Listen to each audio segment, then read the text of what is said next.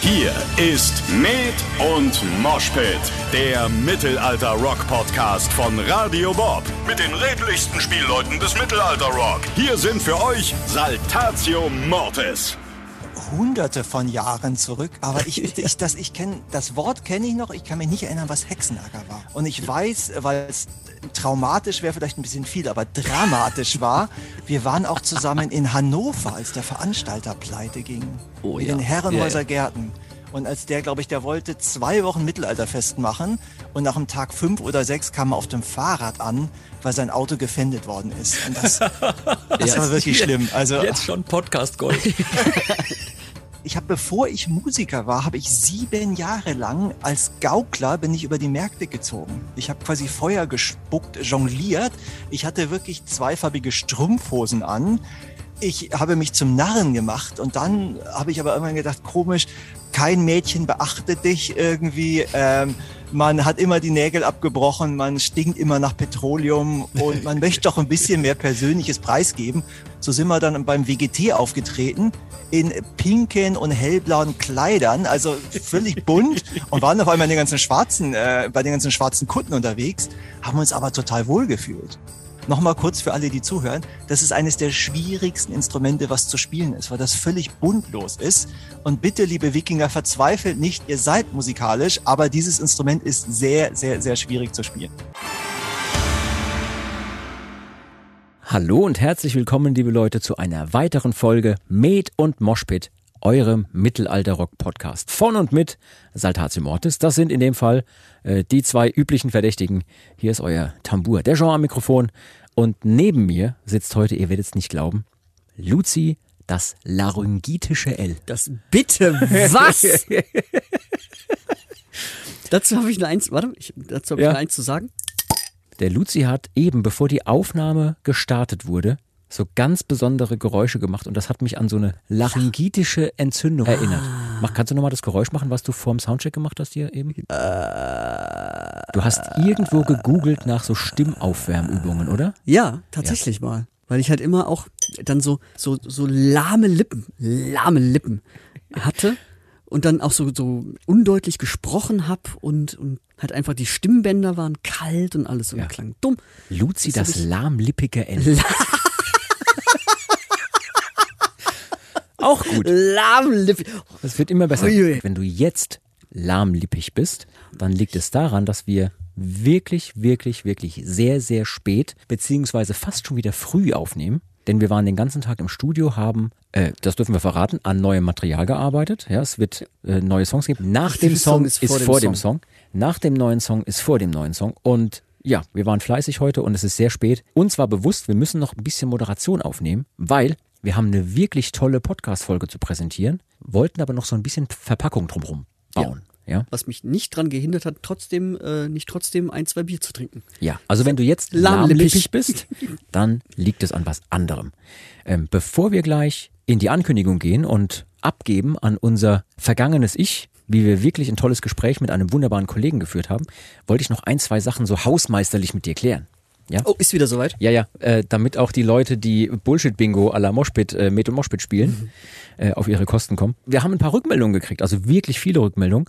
Und ähm, ich wollte aber mal anfangen mit einer wirklich tollen Sache. Und zwar, die Freude ist groß, denn die Festivalsaison rückt immer näher. Ja. Und auf unseren einschlägigen Kanälen auf Social Media wurden ja auch schon ein paar Ankündigungen jetzt veröffentlicht. Die ersten Ankündigungen zum Beispiel fürs Dong, fürs Rock Hearts Open Air und so weiter und so fort.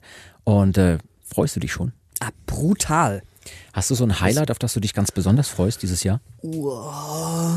Ja, also Rockharz zählt auf jeden Fall dazu. Noch ein anderes Highlight, was noch nicht angekündigt ist, deshalb können wir es noch nicht sagen. Da freue ich mich aber auch ganz toll drauf, ganz doll drauf. Ja, die Leute werden jetzt schon so denken, wie jetzt, was denn?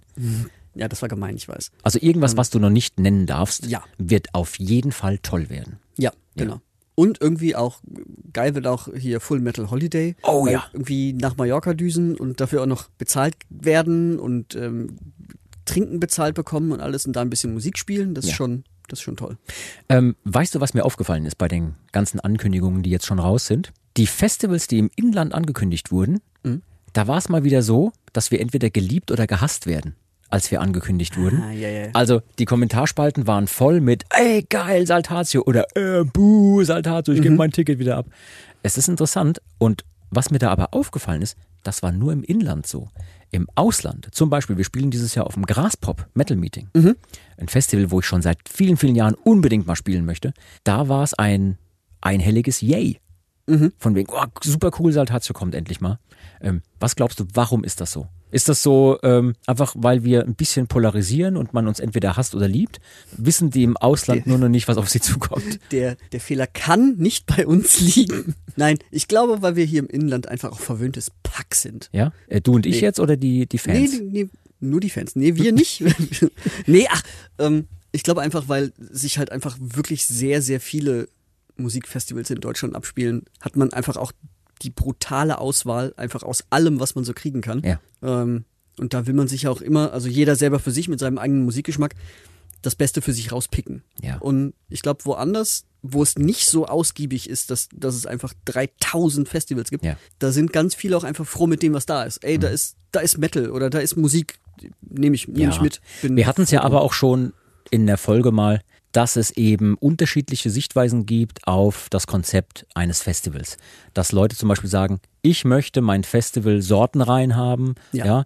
äh, eine Sorte, ne, wie bei einem Getränkekasten, da gibt es auch Leute, die mischen Ja. irgendwie wild durch und andere sagen, nein, bei mir kommt nur diese eine Sorte äh, in den Kasten. Und ich glaube, bei Festivals ist das auch so. Ne? Da gibt es Leute, die sagen, was soll ich denn jetzt hier mit der und der und der Band? Und dann trifft es nicht nur uns, sondern vielleicht auch irgendwelche Metal-Bands, Melodic Metal, Black Metal, was auch immer. Und ja, und dann gibt es andere Leute, die sagen, es ist doch super geil, wenn so ein Festival möglichst durchmischt ist, Ja. damit man viele, viele verschiedene Bands sieht.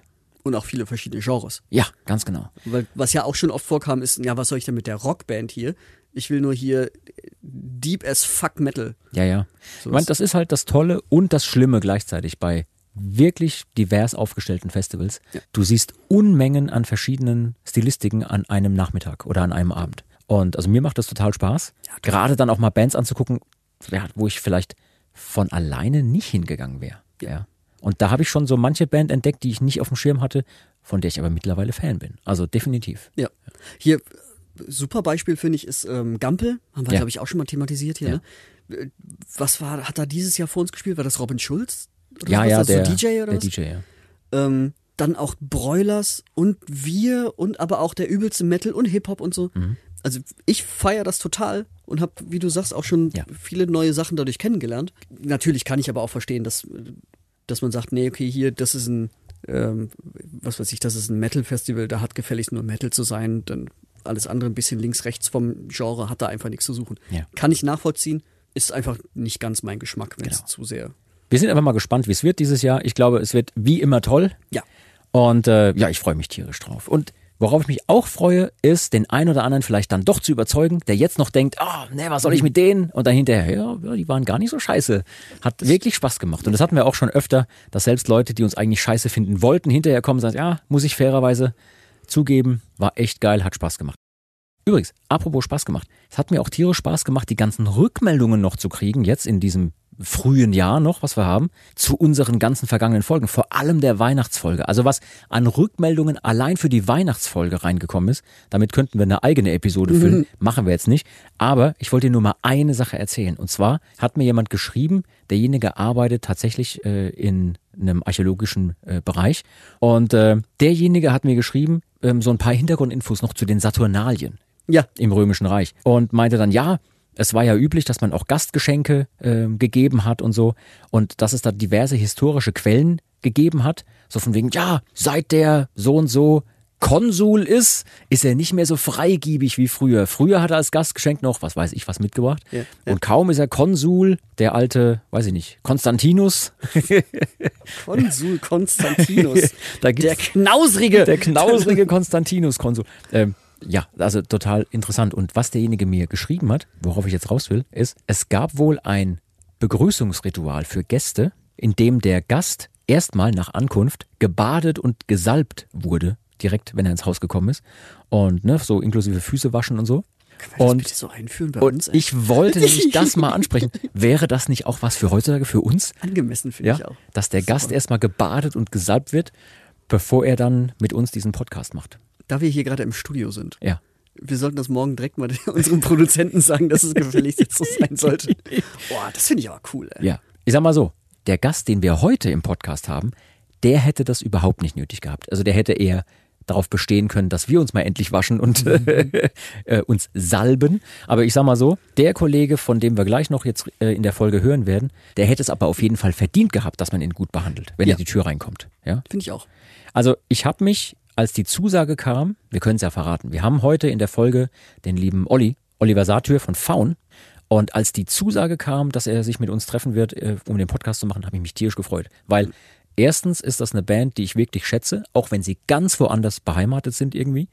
Aber wir haben halt ganz selten die Gelegenheit gehabt, mal mit ihm so zu quatschen. Ja. Wir haben uns ja ganz oft auf dem MPS gesehen, vor, neben, hinter der Bühne. Aber nie so richtig hat nie viel so Zeit, richtig ne? viel. Zeit, ja. Und die spielen immer ein Hauptprogramm, wir spielen ein Hauptprogramm. Manchmal sind sie auch auf einer anderen Bühne, ja. Ja. dann geht man auch nicht quer über den Platz, um nochmal drüben Hallo zu sagen. Das macht man selten. Und umso mehr fand ich es dann total lustig, wie das Gespräch so nach und nach in gewisse Bereiche abgebogen ist. Ja, und ähm, was hat dir denn besonders Spaß gemacht? Ohne dass wir jetzt schon zu viel verraten. Ähm, besonders Spaß hat mir gemacht, ähm, erstmal auch über alte Zeiten zu reden, weil wir kennen uns ja wirklich ewig lange. Ja. Ähm, mit einer der ersten Bands, die ich kennengelernt habe, als ich in die Mittelalterszene gekommen bin, auch. Das hat mir total Spaß gemacht. Und aber auch so die, die offenen und ehrlichen Worte, die, die wir so austauschen konnten über jetzt unsere Erfahrungen mit, mit dem Musikbusiness zum Beispiel. Ja, oder auch mit dem Mainstream. Ich meine, man muss sagen, der hat da schon ganz schön ehrlich auch drüber gesprochen, Ja. wie das da für sie war. Also wir wollen jetzt noch nicht zu viel verraten, die Leute wollen es gleich hören, aber das hat auch mich beeindruckt. Ja. wie der so offen, frei von der Leber weg einfach geredet hat und auch wirklich ein sympathischer Typ ist. Ich würde sagen, langer Ede, kurzer Pin. Äh, ich meine, weißt schon, without further ado, wie es so schön heißt, Natürlich. Lass uns die Leute nicht so lange auf die Folter spannen, meine ich damit. Hören wir doch einfach mal rein in unser Gespräch, was wir hatten mit dem lieben Kollegen Olli von Faun. Luzi, ich bin ein bisschen aufgeregt, wie immer, wenn wir tolle Gäste haben. Aber der Mann heute wird es uns leicht machen, weil den kennen wir schon. Den kennen wir schon von ganz vielen MPS, wo wir zusammen äh, aufgetreten sind auf den äh, Bühnen dieser Welt. Und das Schöne ist, wir haben ultra viele Gemeinsamkeiten mit ihm und seiner Combo und trotzdem so viel Unterschiedliches, dass es ganz, ganz viele tolle Fragen gibt, die wir ihm stellen können. Hast du auch so ein bisschen Fragen, die schon aufgeschrieben, die du gerne unserem Gast gleich stellen? Klar, ich bin maximal vorbereitet natürlich. Wir sind maximal vorbereitet. Nee, jetzt aber mal ganz im Nee, Ernst, also- ich bin deswegen immer so ein bisschen aufgeregt, weil ähm, ich bin ja auch so ein bisschen Fan, muss ich sagen, ja, weil eigentlich machen die eine Art von Musik, die ich selber gerne machen würde, nur Luzi, du und ich, wir hätten das auch machen können, was die machen, die Kollegen.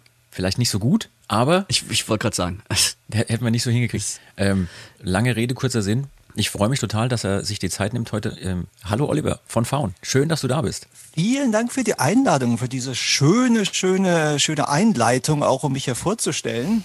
Danke, danke. Das könntet ihr sicher machen, das traue ich euch zu. Aber ähm, ich wollte noch ergänzen, wir kennen uns ja weniger von den Bühnen als abseits der Bühnen. Ich Ja. darf ja die Drachenschenke des MPS ansprechen, wo man sich dann häufiger getroffen hat. Ja, ja. Wo wir immer unseren Kamillentee nach, vor und äh, zwischen den Shows getrunken haben. Nichts anderes natürlich.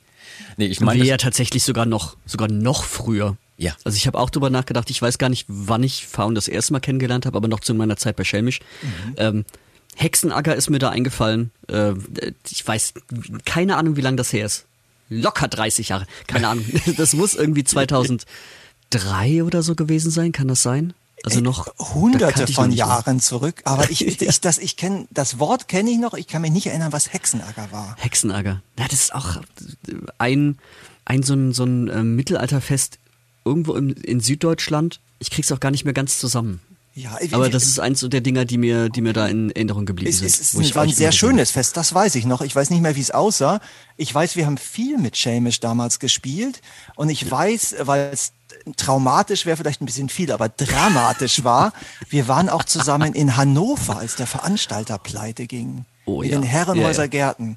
Und als der, glaube ich, der wollte zwei Wochen Mittelalterfest machen und nach dem Tag fünf oder sechs kam er auf dem Fahrrad an, weil sein Auto gefändet worden ist. Und das, das war wirklich schlimm. Also Jetzt schon Podcast Gold.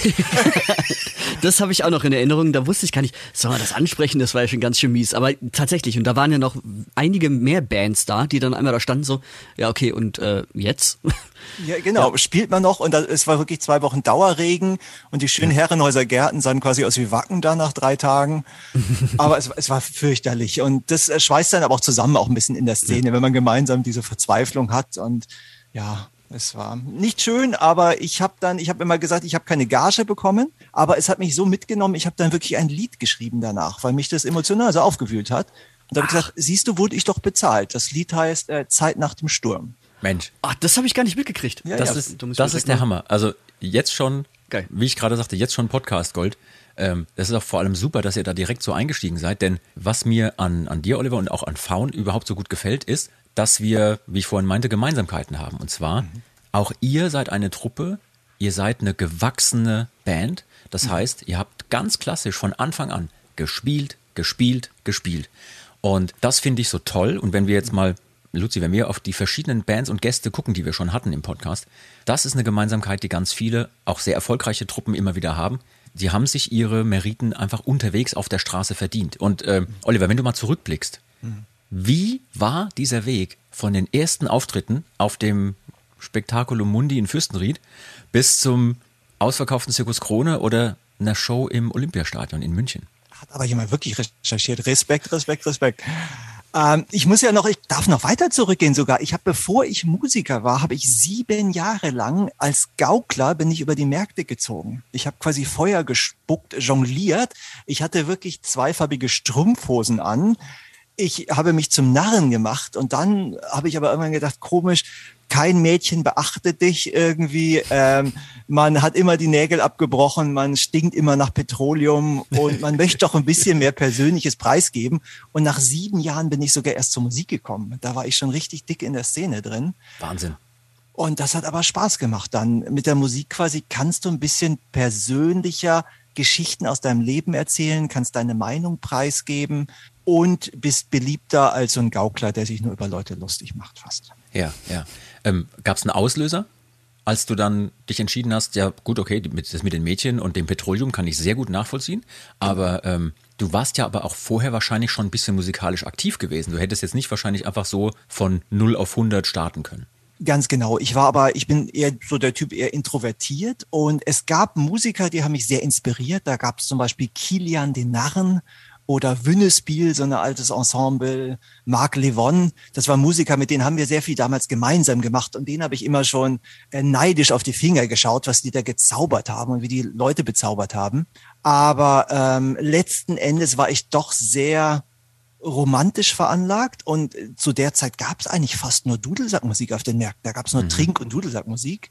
Und dann fing ich aber durch die Ritterschenken an. Ich habe viel so Ritteressen gemacht und fing da an Balladen aufzunehmen. Und dann gab es den äh, Hupsi damals von Schandmaul, der Schandmaul produziert hat.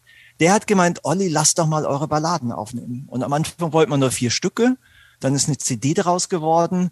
Und die war sehr ruhig, kam aber im äh, Gothic-Bereich total an. In einer Szene, wo ich gar keinen Bezug zu hatte. So sind wir dann beim WGT aufgetreten in pinken und hellblauen Kleidern, also völlig bunt und waren auf einmal in den ganzen schwarzen, äh, bei den ganzen schwarzen Kunden unterwegs, haben uns aber total wohl gefühlt. Und nur durch diese Offenheit der Gothic-Szene und auch durch Hilfe von außen fing das dann an zu laufen. Da war also nichts geplant, sondern das waren eher so Leute, die haben dann immer mal einen Schubs gegeben. Mach doch mal das. Das finde ich das Tollste überhaupt, wenn man dann so einen Weg äh, losgeht, dass der ab einem gewissen Punkt sich verselbstständigt. Dass man also nicht mehr die Kontrolle hat über alles, was man da tut, sondern das Publikum sucht sich einen selbst aus. Ja, das finde ich irgendwie interessant. Luzi, wann hast denn du zum ersten Mal bewusst die Kollegen wahrgenommen? Ja, wie gesagt, ein genaues Jahr oder so kriege ich gar nicht mehr zusammen. Aber es muss irgendwann 2002, 2003 oder so gewesen sein. Dann auf einen der Mittelaltermärkte, wo man halt so unterwegs war. Ja, also ich muss sagen, ich hatte ja ursprünglich keine Berührungspunkte mit der Mittelalterszene, weil ich noch eher in der Metal-Szene aktiv war als Musiker, als Drummer. Aber ähm, die Musik an sich habe ich immer gehört. Also das war auch für mich total faszinierend. Ob das jetzt zum Beispiel in Extremo war damals oder Sabrina Sally. Mit Saltatio habe ich nicht viele Berührungspunkte gehabt, aber ich hatte dann auch eher, ja, so ganz klassische Sachen auch gehört. Also ob das jetzt äh, Quantal war mhm. äh, oder irgendwelche anderen Dinge. Und dann natürlich auch die Schweden, Germana und solche Dinge. Ähm, ja. Aber ich habe relativ früh Faun wahrgenommen. Also das war auch für mich relativ früh so ein Begriff, wo ich wusste, ah ja, okay, die gehören da irgendwie hin. Auch wenn ich das, also wenn ich äh, die Band nicht live irgendwo gesehen hatte, aber das war mir relativ früh ein Begriff. Und es ist ja auch schon beachtlich, was ihr da gemacht habt. Also jetzt von, lass uns mal eben ein paar Balladen aufnehmen hm. und dann hier, ne, Spektakulum Mundi, Fürstenried. Äh, ich hatte das irgendwo gelesen, dass das ich weiß nicht, ob es euer erster Auftritt war, aber. Das war der erste mit Verstärkung, weil okay. das, wie ich gesagt habe, also wir waren immer, es war wichtig, dass Sachen organisch wachsen. Also wenn man so Sachen erzwingt, dann hat es sich immer falsch angefühlt. Und äh, wir haben zum Beispiel, wir hingen viel in einer WG rum in München, so einer WG, da haben gleich 13 Personen gewohnt. Und äh, da hing dann immer der Ex-Freund von Fiona hing rum. Also die waren so derzeit zusammen. Und der war halt ein DJ aus dem Ultraschall. Und dann hing der, weil wir so viel rumhingen und Spaß hatten, hat er angefangen, halt seine Beats laufen zu lassen und wir haben drüber gejammt. Und so kam dann irgendwann die Idee, das macht ja Spaß, lass das auf die Bühne bringen.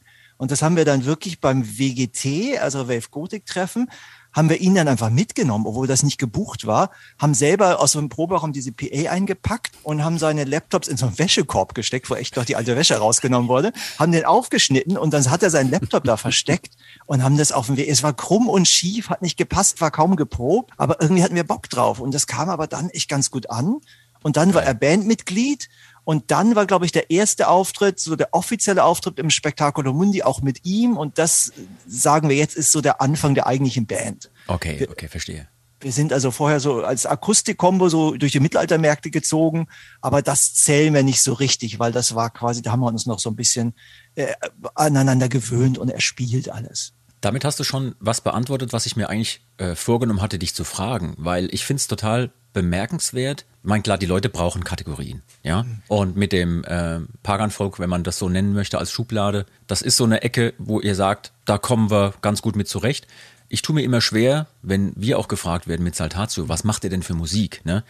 Aber ich verstehe immer, dass Leute Schubladen brauchen. Also das Schöne ist ja, wenn man eine gewachsene Band ist, dann schafft man das auch irgendwie, sich unabhängig von Schubladen zu positionieren. Du hast es gerade schon erzählt, plötzlich landet man auf dem WGT, obwohl man eigentlich ganz woanders herkommt.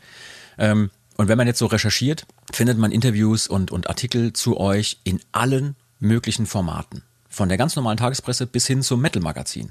Also wo ihr teilweise auch als Folk-Metal bezeichnet werdet. Und das finde ich spannend. Also, so wie du es gerade beschrieben hast, war der Weg dorthin eher Zufall oder sogar zwischendurch schwierig? Musstet ihr auch dafür kämpfen, dann zum Beispiel so eine fest umrissene Schablone für euch selber zu definieren oder hat sich das wirklich alles von alleine ergeben? Also die Musik ergibt sich natürlich immer von alleine, weil du hast einen Einfluss oder hast einen schönen Text und vertonst den.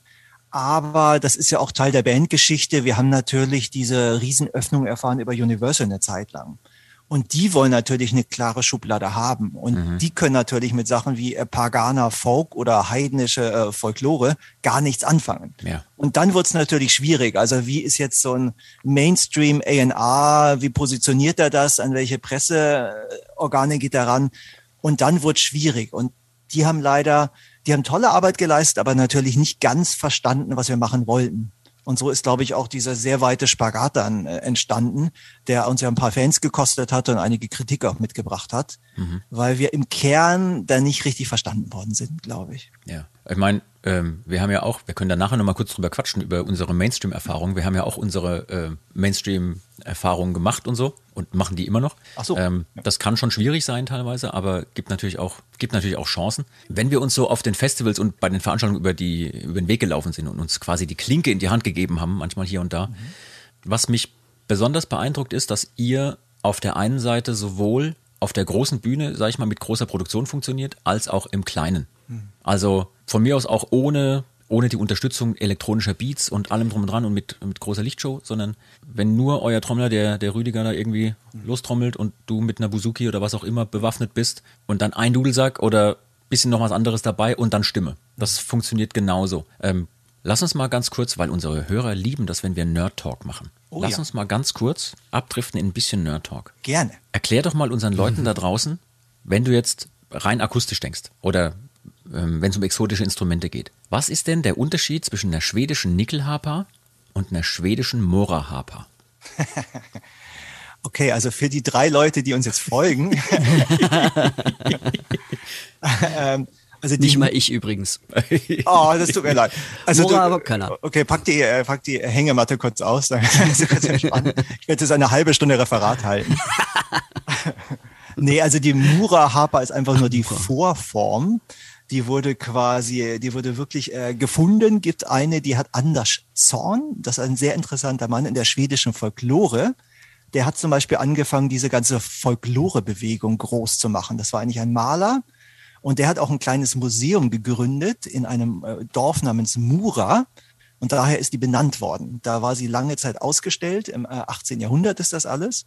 Und äh, ist eine Vorform, eine sogenannte Gammelharper. Gammelharper heißt alt, also Gammel ist eine Vorform der Nickelharper, weil ich habe ja bin so ein bisschen in die Szene reingerutscht, weil ich halt gerne spiele und da gibt es auch einen guten Freund von mir, der gerne einen sehr äh, breiten Diskurs auch entfacht und gerne Leute erzürnt. Und der hat dann zum Beispiel Sachen gepostet, wie er gemeint hat, die moderne Nickelharper, die gerne gespielt wird, ist äh, moderner als die E-Gitarre.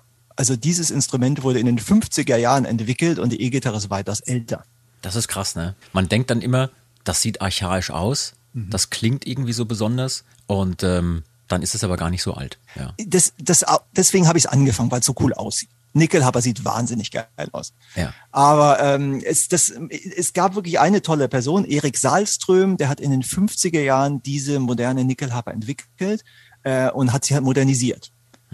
Und das fing bei mir halt auch an, dass ich halt, ich bin halt wieder Luzi wahrscheinlich auch. Ich liebe halt, ich denke in Bordun. Also ich liebe Bordun-Musik und möchte eigentlich einen gleichbleibenden Bordun haben. Ich möchte keine Tonanwechsel, keine Renaissance, kein Pop machen, sondern halt Bordun-Musik. Und da hat mich das immer schon gestört, dass halt relativ wenig Tasten sind mit liegendem Bordun. Und deswegen sind die alten Formen der Nickelharper für mich besser. Ja. Ich bin eingeschränkter mit der Mura-Harper, aber auch gleichzeitig ein bisschen archaischer im Klang und das liegt mir.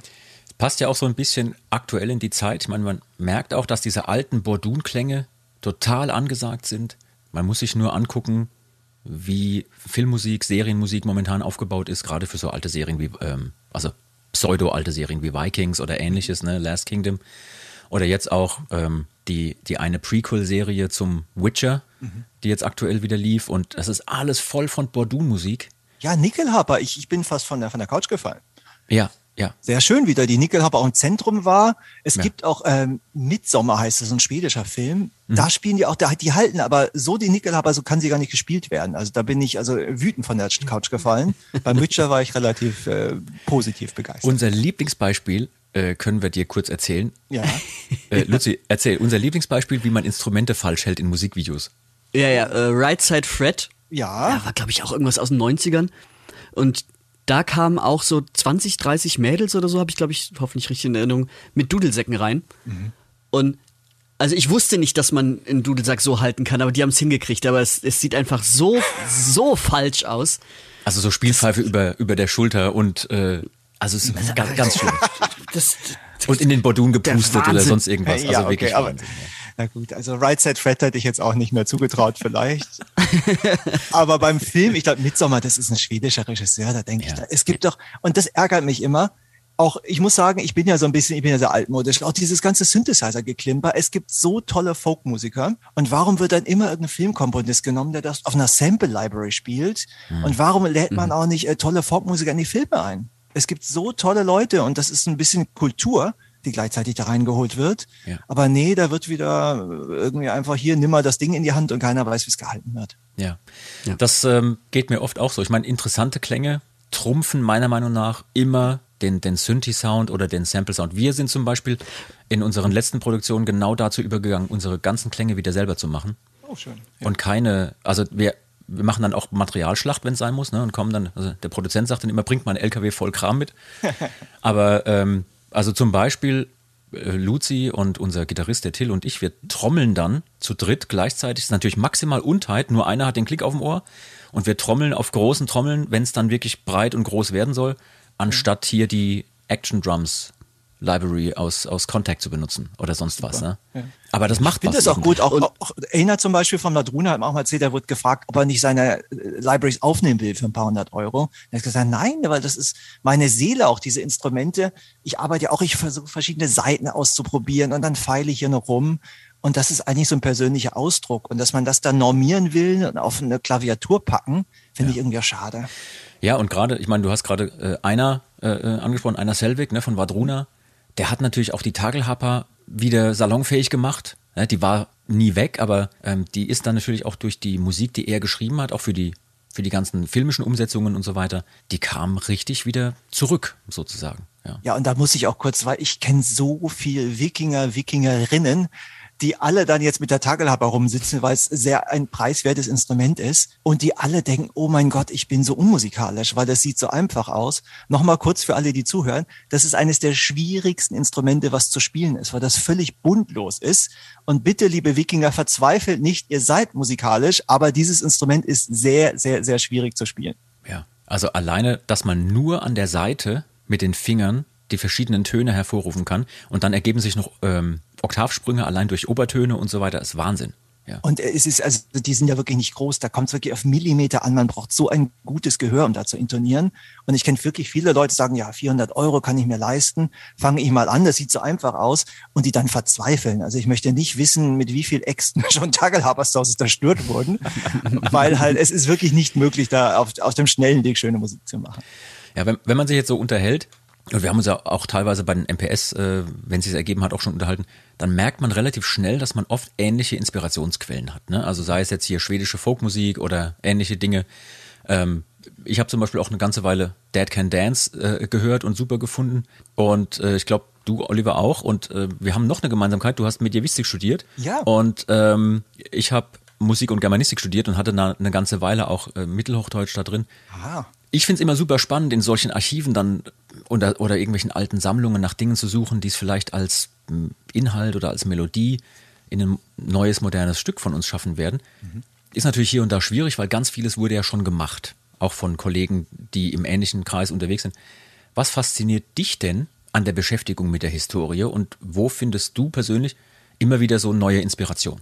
Ja, bei mir ist es halt sehr schwierig, weil ich habe damals Mediavistik begeistert studiert, weil du kannst wirklich sagen, äh, dass es viel spannender wie Geschichte ist. In der Geschichte sitzt du vielleicht mit deinem Pinsel auf dem Acker und holst alte Tonscherben raus. Aber bei der Mediavistik liest du, was Leute im 12. Jahrhundert aufgeschrieben haben. Also du hast die Innenschau, gehst in ihre Köpfe rein und siehst, wie die die Welt verstanden haben. Und das ist natürlich unglaublich spannend. Da lernt man was über, was war wichtig, wie wichtig war das Zaumzeug vom Pferd und die, die Innenschau. Dann gab es diese ganzen Minnesang, gab es ja auch, weil die Leute viel zu brutal wurden. Diese Raubritter waren die brutalsten Kerle. Dann heißt, wir brauchen eine Gegenbewegung und die haben die Minnesänger gegründet, haben gesagt, hier, ein Ritter muss Ehre sein, äh, Ehre, ehrhaft sein und tugendhaft. Und dadurch gab es dann erst dieses Bild von dem gebildeten, edlen Ritter. Das ging von den Sängern aus. Mhm. Also das ist der Vorteil von der ganzen Mediavistik. Äh, der Nachteil ist, dass halt doch das allermeiste christlich aufgeschrieben worden ist. Und ich mein Interesse ist im Laufe der Jahre immer mehr in das Vorchristliche gegangen. Mich interessieren Mythen, die alten Mysterien. Was gibt's bei den Kelten, druidisches Wissen? Was ist bei den Germanen, diese alten Religionen? Und das ist fast nicht mehr zu finden. Weil es gibt ja keine schriftlichen Quellen. Äh, von den Kelten nicht, ja. von den Germanen schon. Also in Island haben teilweise auch die alten, äh, sogar die Pfarrer haben die alten äh, Zauberbücher aufgeschrieben. Also da lief es parallel, das ist ganz, ganz gut noch. Aber aus dem Keltischen zum Beispiel gar nichts. Mhm. Das ist schwierig, ne? Und dann, wie findest du dann trotzdem deine Inhalte? Ich meine, klar, man kann sich inspirieren lassen und dann natürlich selber was schreiben. Mhm. Das ist zum einen so. Ja. Aber also ich wäre jetzt nicht mehr so fit, dass ich mal eben was Mittelhochdeutsches aus dem Ärmel zaubern kann. Ähm, wie gehst du damit um? Man muss halt total recherchieren, man muss halt vor allen Dingen Riesenbogen machen um diese ganzen Scharlatane. Da kommt wieder einer aus dem äh, Gebüsch gesprungen, sagt, hallo, ich bin Druide, ich habe hier was. Und dann sagt, nein, okay. Und, und, jetzt zum Beispiel haben wir mit äh, Faun haben wir eine neue Single gedroppt, jetzt am 17. Februar, die heißt halt Ylfas Beere, das ist altenglisch und heißt halt Elfenspeer.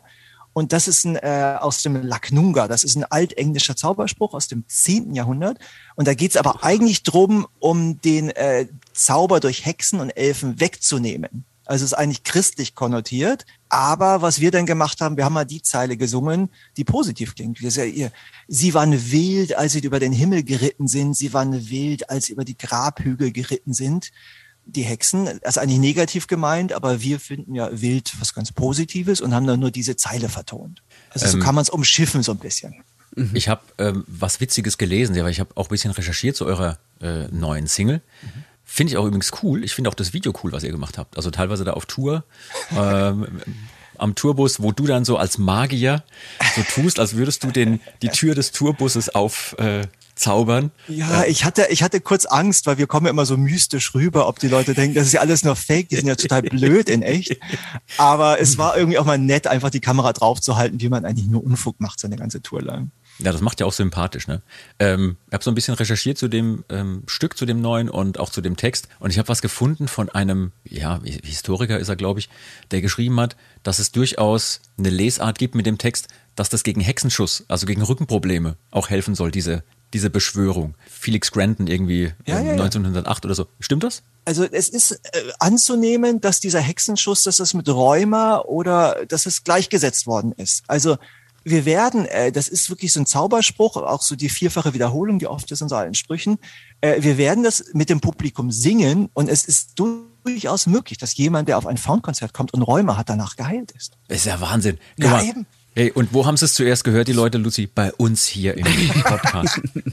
Das heißt, wenn ihr, wenn ihr es schwer im Kreuz habt, also ich überlege gerade hinzugehen, jetzt im Moment. Ja. Luzi, du auch? ja, total. Und auch da, das kann man auch garantiert dann wieder bei der äh, Krankenkasse anmelden. Ist super. Ja, äh, Keine Garantie allerdings. Ich habe eine Freundin, die ist kürzlich auf ein Heilung-Konzert gegangen und hat danach eine Erkältung gehabt. Die wollte ihr Geld zurückhaben, hat nicht funktioniert. Hat eine Mogelpackung. Steht Heilung drauf. Ja, irgendwie hat aber nicht funktioniert. Also, also keine Garantie, aber eine gewisse Wahrscheinlichkeit gegen Rheuma ist beim Funkkonzert inbegriffen. Jetzt sind wir, ohne es zu wollen, abgebogen in eine Richtung, die ich ganz kurz ansprechen möchte. Und zwar Hm. äh, eine Band wie Heilung zum Beispiel, die auch tierisch angesagt ist. Dann Musik aus Vikings, Mhm. Assassin's Creed Valhalla, wo ganz, ganz viel Musik, ähm, die sehr alt klingt, einfach läuft. Und ähm, wir haben es auch gemerkt bei Saltatio, dass unsere Songs, wie zum Beispiel hier My Mother Told Me oder auch Dragonborn Comes und Pray to the Hunter und wie sie alle heißen, hier Odins Raben, jetzt gerade vor kurzem, dass die super laufen. Das heißt, irgendwie hat es diese Exotik der alten historischen Instrumente oder des alten Sounds ein bisschen in den Mainstream geschafft. Und Oliver, du mit Faun und wir mit Saltatio, wir haben ja mit dem Mainstream so ein bisschen schon gekuschelt. Ihr ähm, bei diversen Fernsehshows und wir natürlich auch, als wir damals beim Fernsehgarten aufgetreten sind. Ähm, vielleicht auch so ein bisschen mit dem Wunsch, einem anderen Publikum mal zu zeigen, was man selber so macht. Und damit auch neue Leute zu erreichen. Vielleicht auch mal so ein bisschen in diese Fernsehwelt reinzuschnuppern und so. Und auch mal, ganz ehrlich, wir haben ja auch irgendwie einen kulturellen Auftrag. Also bei uns jetzt Decke und Trommeln äh, und eine Drehleier mal im deutschen Fernsehen zeigen. Und trotzdem erntet man immer wieder Unverständnis und vielleicht sogar ungläubiges Kopfschütteln und massive Kritik dafür, wenn man sowas macht. Ne? Ich erinnere mich, als ihr damals bei Carmen Nebel aufgetreten seid, das hat einen kleinen Shitstorm hervorgerufen. Ihr habt trotzdem viele Leute da erreicht. Das musstet ihr also auch schon am eigenen Leib erfahren. Was für Erfahrungen nimmst du denn für dich ganz persönlich mit, wenn du an die Auftritte zum Beispiel jetzt bei solchen Fernsehshows zurückdenkst? Und wie gehst du mit Kritik von außen um? Ja, es, ich habe das ähnlich gesehen. Also ich habe gedacht, wir haben ja irgendwie eine Message und deswegen ist es das wert, die Message nach außen tragen zu können. Und ich war auch echt, danach kamen wirklich Leute auf dem Mittelaltermarkt, auf dem Faunkonzert, die noch nie da waren. Und die waren so begeistert. Und da habe Ja. ich irgendwie schon gedacht, das war's wert. Also es ist, es ist ein harter Weg. Also es gab sehr viel Kritik. Es gab auch säckeweise Autogrammkarten zu unterschreiben nach so einer Carmen Nebel Show von Leuten, die wollen das Autogramm haben, weil du in der Show warst. Die haben sich aber nie wieder für dich interessiert. Also es ist auch eine unglaublich oberflächliche Welt, eine Welt, die so gerne vergisst. Also äh, keine Welt, in der ich mich wohlfühle. Aber für den guten Zweck finde ich es immer noch rückwirkend gut, dass wir es gemacht haben, glaube ich. Ja, also wir haben auch die Erfahrung gemacht, dass es Leute gibt, die jetzt zu unseren Konzerten kommen, die uns erst seit zwei, drei Jahren kennen. Überhaupt, ja? Oder wenn man dann fragt, wer ist denn heute zum ersten Mal da, dann gehen ganz viele Hände hoch. Ja. Und das ist natürlich auch bemerkenswert. Also das heißt, die haben teilweise die alten Dinge gar nicht mitbekommen von uns, sondern die haben jetzt erst die letzten zwei Alben vielleicht äh, mitgekriegt. Ähm, Luzi, wie gehst denn du, also wo du gerade schon bei uns sitzt, aber wie gehst denn du damit um, wenn wir da zwischendurch so einen drüber kriegen und ähm, geht's dir besser, wenn du siehst, dass es auch den anderen Kollegen von anderen Bands genauso geht? Oder wenn du zurückschlägst. Oder wenn du zurück Nee, ach, also ich habe mich ja auch im Laufe der Jahre jetzt auch so ein bisschen dran gewöhnt, weil man auch realisiert hat, so man kann es eh nicht allen recht machen, aber ich, ich sehe es da auch äh, wie der Olli, also für die für das große Ganze. Also wenn ich sehe, wie viel Musik im deutschen Fernsehen ist und wie viel, wie wenig mittelalterliche oder Rockmusik im Fernsehen ist, dann, dann fühle ich mich da auch als Beauftragter dafür zu sorgen, dass das mehr werden muss. Und dann, wenn dafür dann halt, ich sag mal so, alt eingesessene Fans sich beleidigt fühlen und damit nichts anfangen können, dass man äh, sich da in Anführungsstrichen verkauft hat, ähm, dann komme ich damit klar, weil ich weiß, dass es auch gut für Menschen ist, die vorher noch nie was davon gehört haben, aber total damit relaten können. Also Ja. da auf einmal total begeistert sind, weil sie vorher einfach noch nichts davon von dieser Welt gehört Ja, haben. man merkt ja auch, dass Leute total dankbar sind und dann darauf anspringen. Also es gibt viele, die finden genauso wie wir schade, dass es nur Einheitsbrei im deutschen Radio gibt. Und ich finde halt auch, dass diese Folkmusik und auch wenn wir mittlerweile eher im Rock sind mit Saltatio, machen wir ja trotzdem noch Folkmusik. Also wir haben Folkinstrumente dabei und das ist eben nicht gleichzusetzen mit Volksmusik, die man in Deutschland oft verteufelt, sondern da gibt es eine andere Richtung, die sehr volkstümlich ist. Also wenn man es so übersetzen will, Dinge, die dem Volk gut gefallen, ja, die die irgendwie gut finden. Und ich finde, das muss auch einem größeren ähm, Publikum irgendwie zugänglich gemacht werden. Und man merkt ja auch, die sind total empfänglich dafür. Die sind total dankbar. Ja, endlich etwas, was ein bisschen anders klingt. Als das, was wir sonst hier Top 40 hören. Da bin ich auch ein bisschen stolz auf äh, unsere Szene, weil ich meine, diese Folkszene, die deutsche Folkszene, die gibt's ja seit den 70ern und diese ganzen Mittelaltermärkte sind eigentlich auch in Deutschland, äh, da, da fing das an. Ja. Das gab's glaube ich, in Amerika mit Renaissance Fairs und in Deutschland. Aber hier hat sich diese Musik gleich mitentwickelt, mit Augenweide und wen es alles gab. Und ich finde auch, ähm, das sieht man, wir waren ja damals bei diesem Eurovision Song Contest in der Vor im Vorentscheid. Und ähm, da sieht man andere Länder, Türkei, die da mit Folklore-Einflüssen arbeiten, äh, Norwegen, wo jeder sagt, ach, das ist so toll, wie die das mischen. Aber in Deutschland, das hat's irgendwie, es gibt diese riesen Mittelalterszene, aber die hat's nie in den Mainstream reingeschafft, finde ich zumindest. Also Plattenverkäufe ja, aber Fernsehen nicht. Und ich finde, das ist ein Vakuum und das ist schade, weil ich finde, da ist, das ist ja eigentlich für Jung und Alt, da ist ja für jeden was dabei. Ja, also du hast es ja vorhin schon mal ganz kurz angesprochen. Ähm, eure Zeit, die ihr zum Beispiel jetzt bei Universal hattet und so, das war durchaus nicht immer leicht für euch und so. Und da gibt es auch ganz, ganz viel, was man darüber reden könnte. Ich will es auch gar- nicht jetzt so weit ausbreiten, aber ähm, inwiefern sind denn die Songs aus jener Zeit, die dann durchaus ein großes Publikum auch erreicht haben, also zum Beispiel eure Kooperation mit Santiano, ähm, wie sind die denn für euch jetzt im Nachhinein irgendwie vielleicht sogar Fluch und Segen gleichermaßen, weil zum einen haben sie euch den Zugang zu einem größeren Publikum ermöglicht, zum anderen wird man sie jetzt nicht mehr los. Also die Hits muss man ja spielen. Ja. Wir, wir wissen auch, wir haben auch Songs, äh, wo wir auch öfter gefragt werden, man könnt ihr die selber noch hören? Ja, wir spielen die auch gerne. Ja. Ähm, wie geht's denn äh, dir damit? Äh, Das ist eine schwierige Frage. Äh, Ich werde es auch, glaube ich, nicht so diplomatisch lösen, weil es gibt diesen einen Song, Tanz mit mir, das ist mit Santiano zusammen geschrieben und den haben wir noch nie gesungen. Also den weigern wir uns zu spielen. Es gibt eine Version, da hatten ihn Rüdiger Neil, die beide nicht so gut singen, haben ihn gesungen, äh, er gegrölt und Ernst Horn von Deine Lakaien hat ihn am Klavier begeistert, äh, begleitet. Das war quasi so eine sehr schräge Witznummer. Aber sonst, wir wollen ihn nicht spielen, weil es sind nicht wir. Ich habe den Song damals, ich habe eine Bouzouki eingespielt, die hat es nicht mal in den Mix reingeschafft. Dann habe ich gesagt, dann werde ich im Video auch nicht zu sehen sein. Also wir fühlen uns da nicht wohl, weil das sind einfach nicht wir. Das sind so, Plattenfirma sagt, ihr müsst das machen. Sie hatten leider recht, es kam unheimlich gut an, aber wir haben uns nicht wohlgefühlt. Ja. Und jetzt ist es aber so, wir reisen um die Welt. Wir haben in Brasilien gespielt und dann nach dem zweiten Song brüllt das Publikum, tanz mit mir. Und also, der folgt einem überall hin. Das ist Ja, so ein die beliebter kennen Song. die Geschichte nicht, die wissen nicht, was Ja. es da für Schwierigkeiten gab. Also aus so einem Grund heraus haben wir zum Ja. Beispiel intern für uns irgendwann festgelegt, dass wir unser eigenes Korrektiv sein wollen. Und wenn wir oder Einzelne von uns sagen, oh, ich fühle mich da maximal unwohl mit, Ja. dann machen wir das nicht. Okay, cool. Also der, den, den Luxus gönnen wir uns, also auch mit, ja, mit allen Konsequenzen, dass Ja, also super. gewisse Dinge einfach nicht stattfinden. Ja. Ja. Ja. Dann finde ich es umso schlimmer, wenn man dann ab und zu gesagt bekommt, ja, da habt ihr euch verkauft, weil ihr im Fernsehgarten aufgetreten seid Mhm. oder so. Aber ähm, ich finde gut, dass du da so offen drüber sprichst und ich finde es auch wichtig, dass man solche Erfahrungen auch mal weitergibt, wenn man sie denn gemacht hat. Dass man dann auch zum Beispiel sagt, pass auf, da habe ich gemerkt, das ist nicht meins. Das möchte ich nicht machen. Ja. Ja, das war damals, das war die erste Platte mit Universal, wo man gar nicht wusste. Also zwei völlig verschiedenartige, fast Völker, also die komischen Folkies und es mussten sich aneinander annähern. Und da gab es mhm. wirklich, also einige Sachen haben nicht funktioniert und das wusste man und später war die Zusammenarbeit besser. Aber das ist so ein Beispiel, wo wir gemerkt haben, das sind gar nicht wir. Plattenfirma hat gemeint, das wollen wir aber eigentlich. Plattenfirma hat recht gehabt. Es, es kam tierisch gut an. Das ist das Tragische für uns zu sehen. Ja, sie haben irgendwo recht.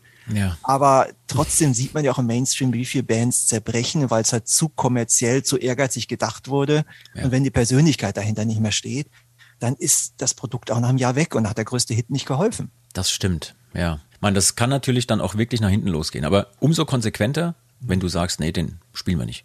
Ja, der findet bei uns live nicht statt. Ihr habt ja auch ein riesen Portfolio, ihr müsst den ja nicht spielen. Das ist auch der Vorteil. Es gibt immer ein paar enttäuschte Gesichter, aber es ist auch gut. Wir haben dann wirklich danach haben wir der Plattenfirma gesagt, hör zu, wir müssen uns wohlfühlen und ab der zweiten Platte mit Universal haben wir also nur noch äh, Songs äh, geschrieben und gespielt, die wir auch dann äh, vertreten konnten. Also da haben wir uns aneinander angenähert, aber es gibt diesen Fluch, den hat wahrscheinlich jede Band und bei uns heißt er Tanz mit mir.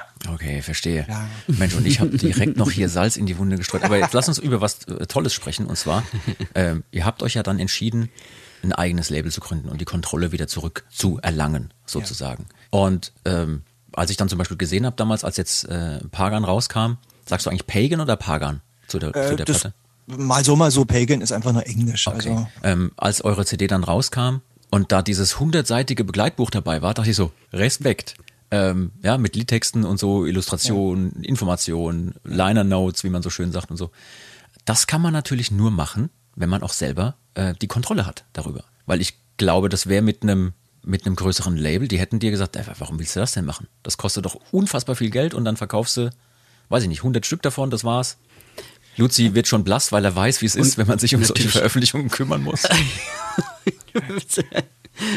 genau. Ich danach sagen muss, ja, machen wir. Und, äh, nee, Quatsch, aber ähm, und natürlich kann man das nur machen, wenn, ähm, wenn man auch voll dahinter steht und voll in der Materie ja. drin steckt. Musstest du also sehr dafür Zeit kämpfen? Wird, da macht als Künstler. Nee, gar nicht. Die Zeit wird einem nie, also bezahlt natürlich die viele Arbeit, das zusammenzustellen. Ähm, aber das Label hat auch damals immer gesagt, nein, das machen wir nicht. Drei Editionen können wir gar nicht machen. Aber ein Label ist natürlich auch klug. Es gibt jetzt keinen, der einen bremst. Also als ich dann dieses Buch äh, zusammengefasst hatte, 100 Seiten und jetzt dann ankam, habe ich gedacht, ah, wie schön. Was ich nicht bedacht habe, wie schwer das Ding ist. Also jeder hat geflucht. Das ist ja, ich kam wirklich, also tonnenweise kam Gewicht bei uns im Lager an. Der Bus ist irgendwie in die Knie gegangen. Jeder hat gesagt, Olli, was hast du da gemacht? Ja. Da ist natürlich auch ein Label, die sagt, hey, das Ding wiegt über, über ein halbes Kilo. Das kannst du nicht machen. Und Papier das ist, wiegt schwer. Das ja, und da ist natürlich der Künstler auf sich alleine gestellt, wird auch seine, er hat auch mal wieder so ein Fettnäpfchen, wo er reintritt aber dann äh, liebevoll und äh, mit Stolz steht er im Fettnäpfchen mit dem Buch in der Hand dann aber auch. Ähm, Finde ich, finde ich super. Ich meine, wir haben auch immer Spaß daran, wenn wir dann so eine Spezialedition uns ausdenken, ne, so Fan-Edition oder Fanboxen. Da haben wir auch ganz, ganz viele krude Ideen. Total. Aber jetzt auch so ein, gerade so ein Gewichtsproblem, das hatten wir gerade aktuell bei uns auch. Ey, weil, ähm, ich habe schon wieder abgenommen. Nein, nicht das. Mann. Der Turbus ging in die Knie. in die Knie. Nee, äh, wir haben äh, unseren eigenen Likör gemacht und den mitgenommen und das dann halt, habe ich auch nie drüber nachgedacht, dass man dann irgendwie so drei Tonnen, vor allem auch mit so, mit so großen Tonflaschen ah, und so, schön. das ist einfach ja. unfassbar schwer. und zerbrechlich. Aber, ja. auch das. Ja. Was halt dann nicht die schönen, leichten Plastikdinger, ne, von wegen Nachhaltigkeit und so, sondern Tonflasche, sieht schön aus, ist toll anzufassen auch, aber das ist ordentlich Gewicht. Nee, wir hatten, glaube ich, 4000 war die Erstauflage von dem Buch. Boah. Und das sind halt zwei Tonnen. Also da waren zwei Tonnen, die erstmal bewegt werden mussten in so kleinen Kartons. Ja, ja. Und wir haben gedacht, au, naja. Ja. Und der Tourleiter ist am Kotzen, weil er das Merch in den LKW irgendwo noch unterbringen muss. Es gibt ja keinen LKW bei uns. Wir sind ja so, so, so Sparhippies und dann war wirklich mit Privatautos und es war nicht schön. Oh. Ja. Oh, das, ist ja noch, das, ist ja noch, schlimmer. Das heißt, ihr, ihr dürft noch nicht mal die Scheißarbeit äh, abladen an nein, jemand nein, anderen, nein. der die Palette einfach nur in den 40 Tonner reinfährt. Nee. Nee, nee, nee. nee. oh Gott. Ähm, äh, du, wir hatten bei unserem Podcast hier und da, wenn unser Kollege, der Falk dabei ist, auch mal so Thema Mythen und Märchen. Oh, ja.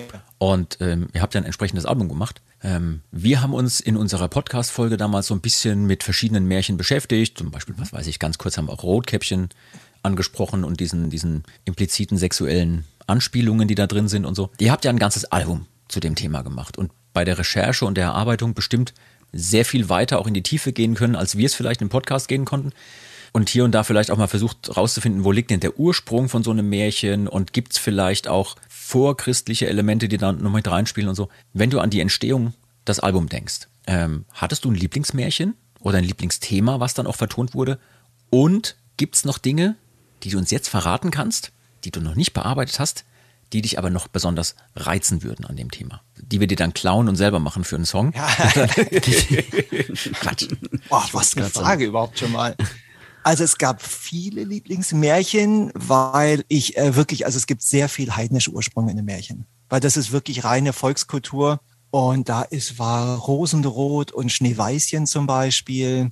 Da ist ganz viel, wenn man sieht, wie der, ich glaube, der Prinz kommt als Bär, verwandelt sich immer in einen Bären.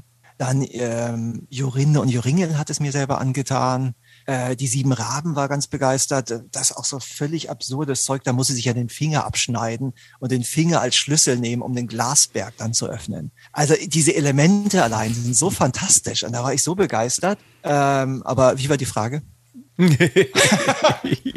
genau das, ähm, was dich da besonders begeistert hat und ob es noch Material gibt, was du vielleicht noch im Kopf hast, was sich nicht ergeben hat in der, weil es keinen Platz mehr fand auf dem Album und was du vielleicht auch gerne in der Zukunft nochmal bearbeiten würdest? Ähm, nee, das war der Vorteil. Ich war dann so in diesem Märchen drinnen und dann war 13, 14 Songs war auch Schluss und dann war ich aber so weit drinnen, dann habe ich privat noch ein Märchenbuch gemacht zusammen mit meiner Freundin. Also es war ganz schön. Sie hat das gezeichnet. Ich habe, glaube ich, nochmal acht Märchen vertont. Meistens als einfach nur Text gesprochen und, glaube ich, zwei oder drei habe ich vertont. Aber das war damals so, ich war dann so tief eingearbeitet und die CD war vorbei und ich habe gesagt, das geht aber nicht. Ich stehe hier mitten in Märchen, knietief. Muss noch weitermachen. Ich habe noch weitergemacht. Und das habe ich so ein bisschen privat und habe das auch sehr genossen. Und ja, und deswegen, also jetzt sind Märchen erstmal für mich durch. Also nicht durch, ich liebe sie immer noch, aber da habe ich so das, was mich damals fasziniert hat, habe ich, glaube ich, bearbeitet. Ja, das wollte ich dich eh fragen. Also wie sehr du es genießt, auch hier und da mal abseits von Faun Dinge machen zu können, wo du sagst, da gibt es noch einen anderen Bereich der Kreativität oder ich habe, so wie du es gerade beschrieben hast, mhm. ich habe das Thema noch nicht für mich schluss, schlussendlich fertig bearbeitet, ich möchte da noch mehr weitermachen. Wie sehr genießt du das, dass du diese Freiheiten hier und da auch hast? Ähm, ist schon sehr, wobei Faun ist jetzt dadurch, dass wir nicht halt Label und A&Rs haben, können wir ja machen, was wir wollen. Und wir sind auch im Moment, muss man sagen, wir haben eine unglaublich gutes Line-up. Also jeder zieht am selben Strang. Also das ist sehr, sehr schön, wie es gerade ist. Trotzdem habe ich zum Beispiel gerade in der Universal-Zeit habe ich angefangen mit zwei verrückten Schweden schwedische Folklore zu machen weil ich wollte einfach lernen. Ich wollte lernen, wie gerade diese ganz schrägen Rhythmen, wie die die verstehen und die ganzen Hintergründe. Und das hat mich sehr weitergebracht. Äh, gerade habe ich jetzt auch so eine Solo-CD gemacht, aber nicht, weil ich sage, äh, Found wird mir langweilig, sondern weil es halt gewisse Lieder gab, die lagen hier schon rum und die waren, glaube ich, zu ruhig oder zu mystisch für eine Found-CD. Oder ich habe die alleine instrumentiert und dann was fertig. Und dann möchte ich auch nicht meine Kollegen so rausnehmen. Und die habe ich jetzt alle versammelt, habe die quasi ähm, ähm, alle viele nochmal aufgenommen und habe auch in einem kleinen Buch quasi wie eine Biografie, habe quasi immer gesagt, das Lied ist entstanden, als ich zum Beispiel in Amerika habe ich zwei Jahre viel gewohnt und äh, meine Freundin damals hat in der Green Street gewohnt, in Kingston, New York Upstate. Und äh, ich habe halt ein Lied geschrieben, das heißt Green Street. Und dann habe ich halt ein Foto hier gefunden, wo ich an diesem Straßenschild stehe. Da habe ich gedacht, das ist so biografisch und irgendwie passt alles so schön zusammen. Dann habe ich gesagt, da mache ich ein kleines Buch, da sind dann die Fotos zu finden, die Geschichten, was ist so besonders äh, in New York Upstate und das Lied aufgenommen. Und das habe ich jetzt einfach mal fertig gemacht in diesem Winter, weil ich es immer hasse, wenn Sachen so unabgeschlossen rumliegen. Und das wird jetzt im April, wird wahrscheinlich diese Solo-CD rauskommen. Ja. Wird es einen bestimmten Titel geben oder ähm, machst du es einfach unter deinem eigenen Namen? Äh, also Oliver Satyr ist der Name und das Ganze heißt Munin. Munin sind ja die zwei Raben von äh, Odin und Munin heißt einfach nur Erinnerung. Und mhm. Erinnerungen sind auch das quasi durch die letzten 10, 15 Jahre, weil Lieder sind ja mehr oder weniger Erinnerungen, wenn sie persönlich sind. Und das sind sehr persönliche Lieder. Teilweise, da habe ich gedacht, kann ich das machen? Darf man so in Buchform die Hose runterlassen? Aber es kommt eigentlich immer gut an, wenn es persönlich ist, habe ich das Gefühl. Und es hilft einem auch, den Schmerz, der in gewissen Liedern ist, zu verstehen oder auch die übertriebene Freude. Wobei in diesem Fall ist es eher so Melancholie, weil es eine sehr ruhige CD geworden mhm, ist. Mhm. Äh, auf jeden Fall super interessant. Kann ich nachvollziehen, dass man einfach auch ab und zu das Gefühl hat, nee, das hier, das passt vielleicht auch nicht zu meiner Hauptband oder das passt nicht zu dem Thema, was wir gerade bearbeiten. Das, das ist mal irgendwo noch in der Schublade. Ich weiß, dass äh, Luzi auch weiß Aha. ich nicht, Quadrillionen eigener Songs hat, die niemals bei Saltazo gelandet sind. Äh, wir, wir, haben beide die Festplatte voll mit Material. Wir könnten Aha. wahrscheinlich direkt im, gut, bei uns ist nur das Problem, wir sind keine Frontleute. Das heißt, von uns will das keiner hören, wenn wir unsere Soloplatte machen stimmt würden. Nicht. Auch schöne Instrumentalmusik finde ich toll. Wo gibt's denn die zu hören, Luzi? Ja, bisher nur hier auf der Festplatte bei mir. Okay, dann laden wir jetzt mal zu, zum Hören ein, oder? Zum, zum Festplattenhören. ja, da gibt's immer so Unmengen Material. Ich meine, du weißt ja, wie es ist. Man kommt dann ja. ins Studio, hat jeder 30, 40, 50 Ideen dabei ja. und äh, dann schafft es ein einziges Lick ja, ja. ins Intro eines neuen Songs. Äh, und das war's. Das ist halt nun mal so. Also gerade bei uns, wir schreiben ja auch sehr, sehr viel ja. äh, zusammen mittlerweile. Ne? Also wir sind im Entstehungsprozess bei uns nicht mehr so, dass wir Dinge komplett immer fertig machen. Das gibt's auch. Also es kann durchaus sein, dass jetzt Luzi zum Beispiel einen Song mitbringt und der wird zu einem Großteil so benutzt, wie er ist. Und wir machen noch was dazu. Aber ganz oft sind es eher Parts, die uns dann catchen irgendwo, ne? wo wir dann im Studio in unserem in unserem Klüngel, den wir jetzt mittlerweile da haben, der sich etabliert hat, dann frisch drauf losspielen. Ja. Auf diesen Parts. Geneimer, gemeinsam erarbeiten. Das ist, glaube ich, auch die gute Qualität. Und das ist, glaube ich, auch wichtig, warum es manche Bands, glaube ich, nicht so weit schaffen. Man muss ein bisschen das Ego beiseite schieben.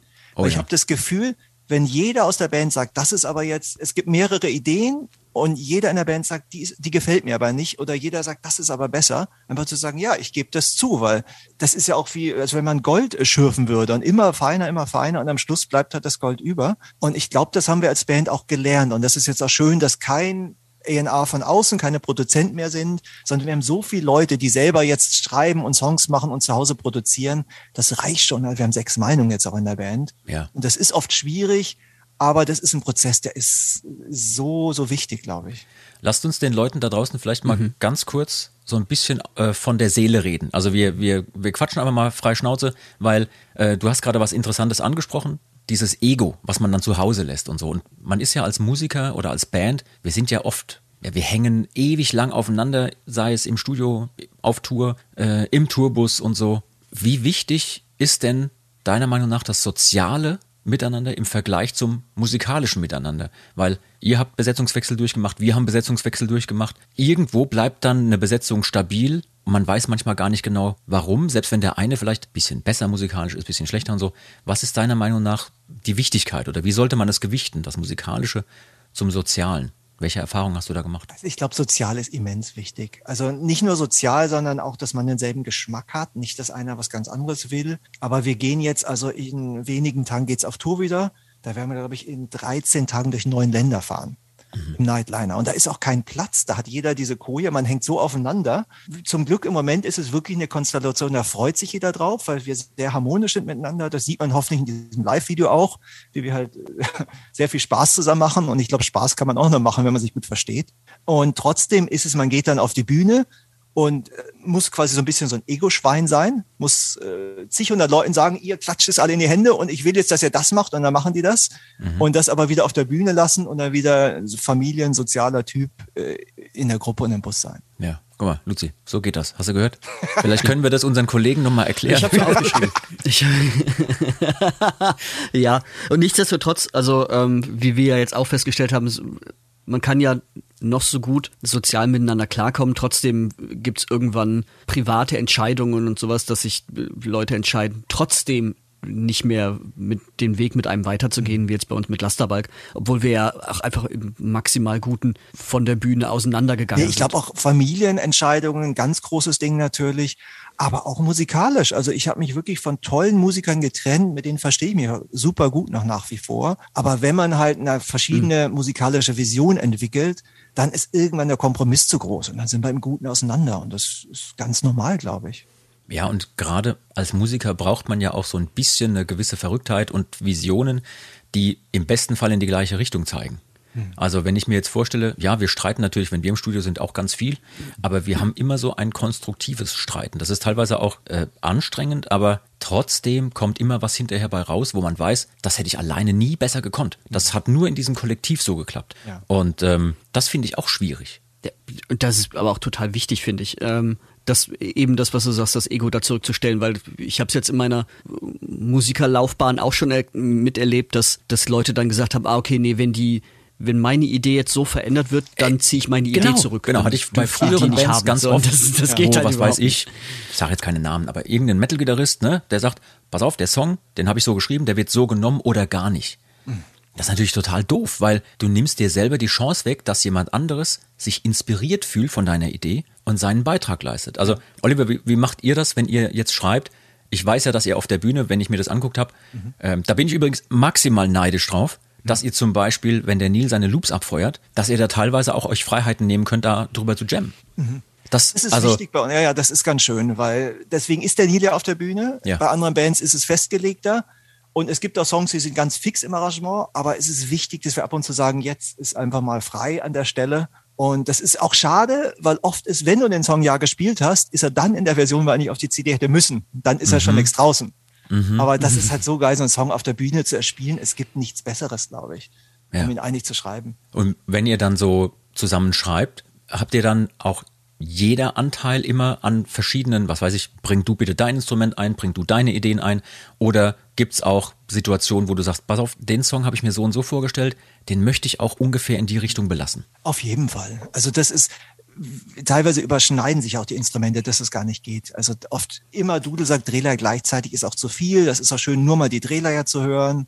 Jetzt hat Adaya eine ganz tolle Hafenmelodie gebracht. Also da haben wir gesagt, gut, dann muss es, man spricht sich vorher ab und man grenzt es auch ab, was man für eine Vision hat. Und jetzt Adaya, die ja neu dazugekommen ist, seit auch mittlerweile, glaube ich, drei Jahren, die spielt so viele Instrumente. Also jetzt überschneidet es sich noch viel mehr.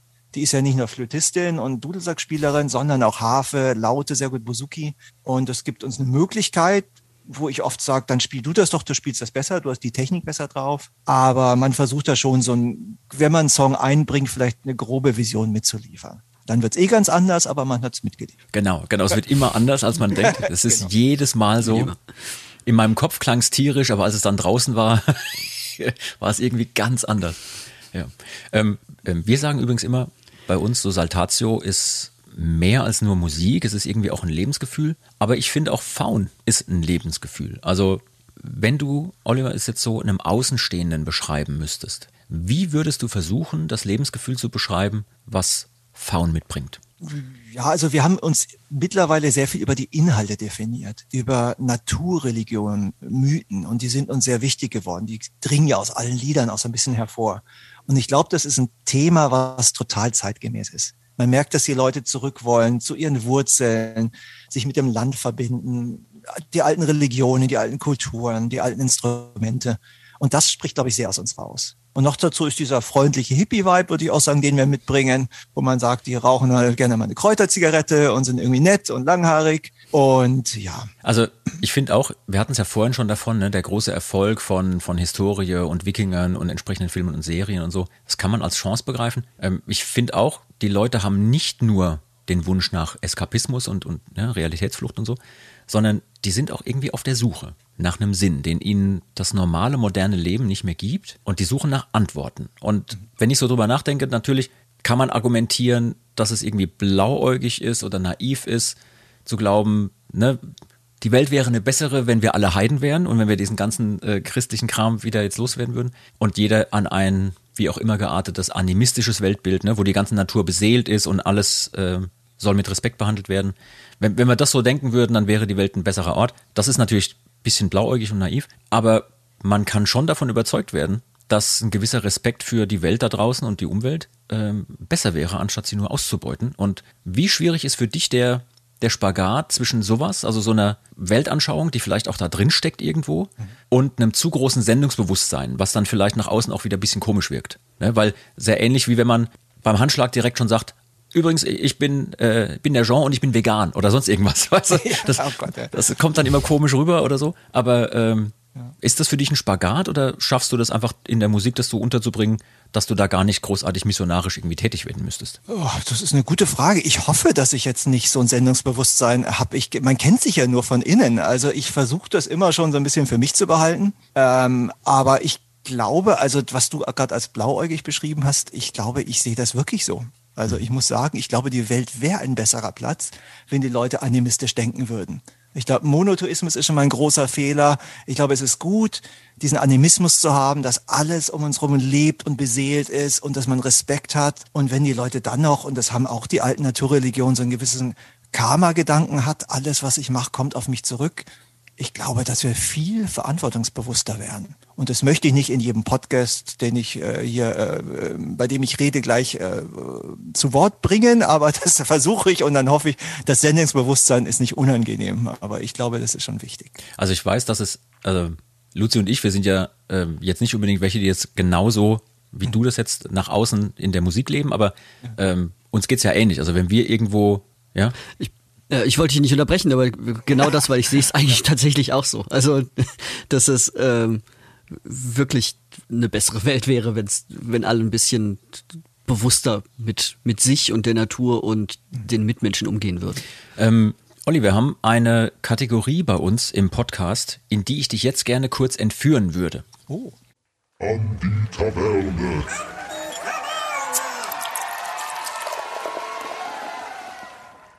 Pass auf, ich würde dich jetzt gerne in unserer Taverne entführen. Für die Leute da draußen, unser Tavernenspiel sieht so aus, dass wir, da wir jetzt ja online zugeschaltet sind, wir würden ja gerne normalerweise miteinander anstoßen. Können wir jetzt virtuell online nicht machen.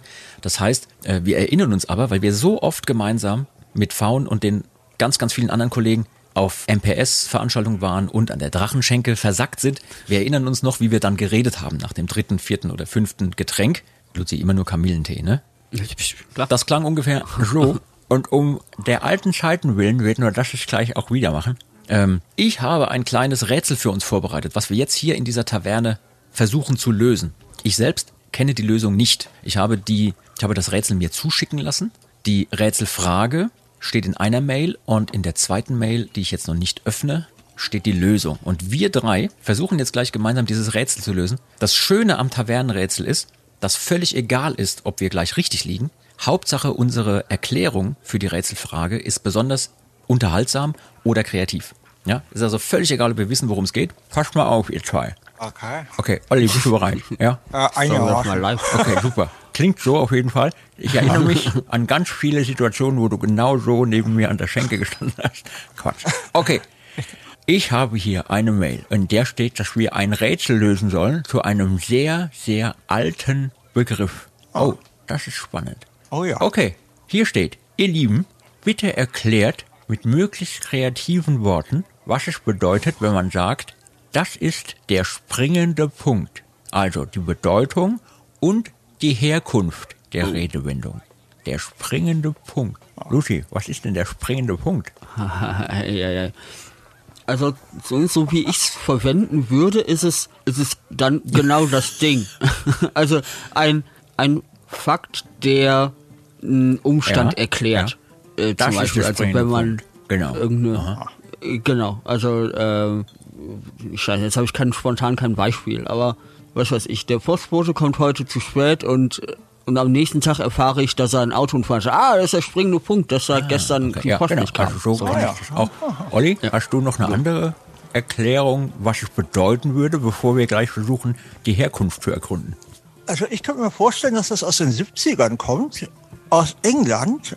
Da gab es die Punk-Bewegung und das hieß eigentlich der springende Punk. und der konnte so schlecht laufen. Und da, haben wir, ey, das ist der springende Punk. Und dann Ah. kam der immer um die Ecke und dann hat sich das so verselbstständigt. Und der war eigentlich, neben Punkfan, war er auch Hobbyphilosoph und hat immer das Leben erklärt. Stimmt. Und daher wusste man sofort, da ist die Lösung. Das ist der Wenn der- springende ja. Punk. Das Ja, ist die super. beste Erklärung, die ich in meinem ganzen Leben jemals gehört habe. Ich hoffe, sie ist wahr. Ab jetzt ja. Oh. Pass auf, du bist ab, ab sofort bist du unser Erklärungsexperte. Wir können dich ja dann ab und zu mal zuschalten. Gerne. Ich wollte gerade sagen, kann, darf, darf, äh, darf ich dich als äh, Telefonjoker einsetzen? gerne. Der Erklärbär. Okay, also, der, der springende Punk. Das könnte sein, ja. Äh, Lutti, hattest du noch oder hättest du noch eine andere Erklärung, woher das kommt? Nix, was ich mich jetzt noch traue, rüberzubringen. Also dem ist einfach nichts hinzuzufügen. Das fand ich mega gut. ey. Okay, das ist ja krass. Also, ähm, ich habe auch, wenn ich so drüber nachdenke, der springende Punkt, wenn ich jetzt so ernsthaft versuchen würde, was zu erklären, würde ich glauben, das ist bestimmt wieder irgendwas, was eigentlich ein ganz anderes Wort war ursprünglich und sich dann, weißt du, so wie dieses damals mit Schlamassel oder so, wo man, wo man irgendwann ein ganz anderes Wort hatte, was dann aber keiner mehr verstehen konnte, weil es aus einer anderen Sprache kommt oder so. Vielleicht hat es damit zu tun, dass es gar nicht der springende Punkt war. Oder sowas Grammat äh, Grammatikalisches. Ja. Das ist quasi, das ist wandert oder sowas. Ah. Das durch so eine, äh, äh, ja, durch so eine semantische Regel musst du den Punkt verschieben und dann verändert sich die Bedeutung. Da kommt der Medievist wieder raus. Hier, Ja, ja, Sehr gut, sehr gut. Wisst ihr was? Das ist schon mal super. Ich, soll ich mal die Lösung öffnen? Pass auf. Ja, mein Kiefer krank, ja. Ich habe übrigens einen neuen Korken, Luzi. Bist du stolz auf mich? Sehr Olli, ich stolz. habe Nach drei drei Staffeln lang Okay. ähm, den gleichen Korken benutzt und der war zwischendurch so durchgesapscht, dass allein den aus der Schublade zu nehmen war schon Überwindung und den dann hier so. Ah. Schon, Ja, weil der dann auch immer schon so gefaucht hat. Nicht aus. Ich empfehle kein Radiergummi, der schaut durch hier. okay, okay, nee, Ja, ja, okay. Dann kann, ich kann uns ja auch mal erlösen aus unserer, äh, Ja. aus unserer Korken- und Radiergummi-Gefangenschaft. So, ich öffne hier. Aber das ist ein guter Trick mit dem Korken. Wenn ich mal an der Drachenschenke bin und das Gefühl habe, oh, ich möchte nicht saufen, ich möchte aber trotzdem wie, wie die anderen so cool besoffen sein, dann einfach unauffällig korken. Den Korken. Ja, ja, ja. Das funktioniert. Und ab einem gewissen Punkt ist man dann auch naturbesoffen. Also ganz, wenn man ist dann einfach drin in der, in der Rolle. Also, wo ich jetzt hier gerade nebenbei über die Lösung drüber lese, kann ich jetzt schon sagen, dass mir unsere Erklärung mit dem springenden Punk viel besser gefallen hat. so, jetzt äh, ganz im Ernst, der springende Punkt geht zurück auf den Philosophen Aristoteles. Glaubt einem doch kein Mensch. Pass auf. Der wollte anscheinend anhand von Hühnereiern ermitteln, wann das Leben beginnt. Das heißt, er hat Hühnereier untersucht, ab wann sie nach dem Legen erkennbar ein, eine, ja, eine Form von Leben gezeigt haben. Und ab gewissen Zeitpunkt, den er gemessen hat, konnte er etwas Kleines erkennen, was sich bewegt. Und er nannte es im Griechischen Semeion, also ein Zeichen. Und in der Übersetzung haben die Römer dieses Zeichen, das Semeion, zum Punctus saliens gemacht, also zum springenden Punkt. Der Moment, in dem das Leben beginnt. Sinngemäß also etwas sehr Wichtiges. Das Zeichen des beginnenden Lebens. Also da war der springende Punk viel besser. Und ich muss auch ergänzen, mit Animismus wäre uns das nicht passiert. Da ist das Ei, selbst wenn es gerade aus, der, aus, der, aus dem Huhn kommt, schon lebendig und man muss nicht entscheiden, wann der Punkt springt oder der Punk. Stimmt. Ja. Oh, super. Also ich bin immer wieder dankbar über diese, diese tollen Rätsel, die ich da äh, zur Verfügung gestellt bekomme. Das finde ich gut. Ähm, vor allem finde ich dann auch gut, wenn ich selber keine Ahnung davon habe und ein bisschen mitdenken kann. Aber heute waren wir echt, da waren wir schnell.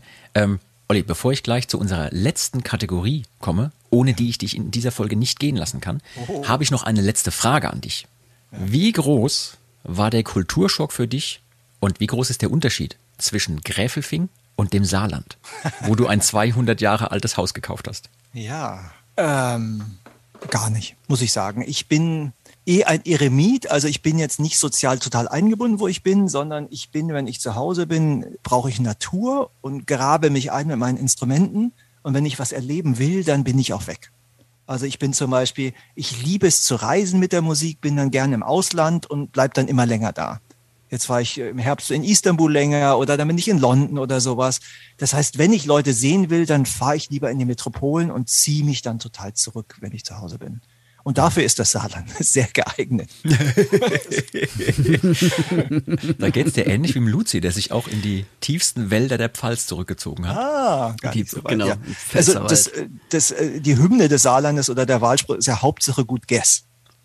Das, es ist ein bisschen wie in, im Auenland hier, muss ich sagen. Sehr gemütlich, sehr beschaulich und warum nicht? Ja. Wie geht's dir mit dem dort gesprochenen Dialekt? Äh, Ich verstehe immer mehr. Also am Anfang, aber ich bin ja so viel am Reisen. Also das, ich glaube, man gewöhnt sich dran, genauer hinzuhören. Und das, das ist einer der verständlicheren Dialekte. Das geht schon. Mussten die Leute eher mit dir warm werden oder hast du eine Zeit lang am Anfang gebraucht, bis du mit den Leuten klarkamst? Ich glaube, die Leute werden gar nicht mit dir hier warm. Wenn du nicht seit, äh, seit Kindesbein hier bist, dann gehörst du einfach nicht dazu. Also Ja. du bist immer der Außenseiter. Aber das ist auch okay. Also Das ist dann völlig in Ordnung, ne?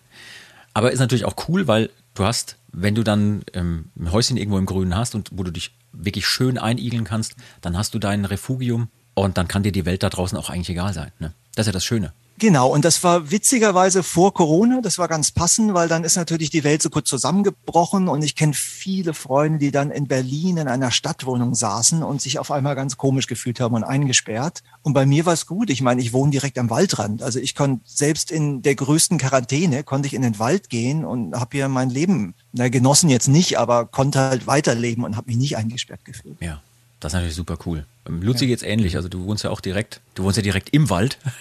Oh, Ja. ja. es gibt auch nur ein, eine Straße rein, dieselbe wieder raus. Das ist, das ist super. Aber hatte ich, ich habe genau dieselben Erfahrungen gemacht, auch mit Bekannten in Berlin. So, wie du warst draußen, hier ist doch Lockdown. Ich so, ja, Ja. ist Wald. Das Ich habe ein Reh, ein deprimiertes Reh getroffen. Das war irgendwie, da war ich, meine Schweizerin war zu Besuch, wir haben Spaziergang gemacht im Wald und das ist nicht mehr weggelaufen. Weil man muss sagen, es waren so viele Menschen in diesem Wald, das konnte nicht mehr, das konnte nicht mehr weglaufen, weil der Wald voller Menschen waren. Oh, das hat okay. dann ganz deprimiert uns angeschaut, hat einfach weiter gegessen. Super. Ähm, Olli, wir haben eine Kategorie. Ich habe ja vorhin schon gesagt, ohne die anzusprechen, kann ich dich hier nicht gehen lassen aus unserer Podcast-Folge. Und zwar haben wir die sogenannte Schande des Tages, in der unsere Gäste immer erzählen von Geschehnissen von unterwegs oder sonst wo, wo mal eine Kleinigkeit schiefgegangen ist und äh, Missgeschick passiert ist und so. Ihr seid so viel unterwegs mit Frauen und auch du bist so viel am Reisen und am Machen. Dir ist doch bestimmt mal irgendwo was untergekommen, wo du sagst, das könnte ich hier gut als Schande des Tages erzählen. Schande. Schande. Niemals natürlich. Also. nee, am laufenden Band. Ähm, äh, also ich bin zum Beispiel sehr, sehr schlecht, was Ansagen auf der Bühne betrifft. Also das ist einfach nicht mein Ding. Ich mache es dann trotzdem, weil ich glaube, der Fakt, dass ich so schlecht bin, ist dann wieder auch ganz äh, unterhaltsam fürs Publikum. Und ich weiß, ich war auf einem großen Festival in Bayern vor vielen Jahren. Und dann war links vor der Bühne immer so ein Haufen Besoffener. Die haben mich die ganze Zeit gestört. Und dann irgendwann zwischen den Liedern sage ich so ins Publikum, seid ihr noch da? Und meinte diese Besoffenen, weil es war auf einmal so still und habe gedacht, oder ich wollte einen Witz über die machen. Und dann das ganze Publikum, ja! Und dann habe ich gesagt, ich meine euch nicht, ich meine die Besoffenen hier vorne vor der Bühne. War leider nicht so professionell, weil normalerweise soll man das ganze Du Publikum hattest animieren. sie, du hattest sie für eine Sekunde in der Hand und hast dann gesagt, ach nee. und habe sie fallen gelassen, weil ich mich doch um Nee, die paar nee. Besoffenen kümmern wollte. Ja, sowas passiert mir leider sehr, sehr oft. Aber äh, wie gesagt, ich glaube, das Publikum freut sich drüber und ja, ich kann damit leben, mit der Schande. Aber da bist du auch in guter Gesellschaft, was solche Ansagen angeht.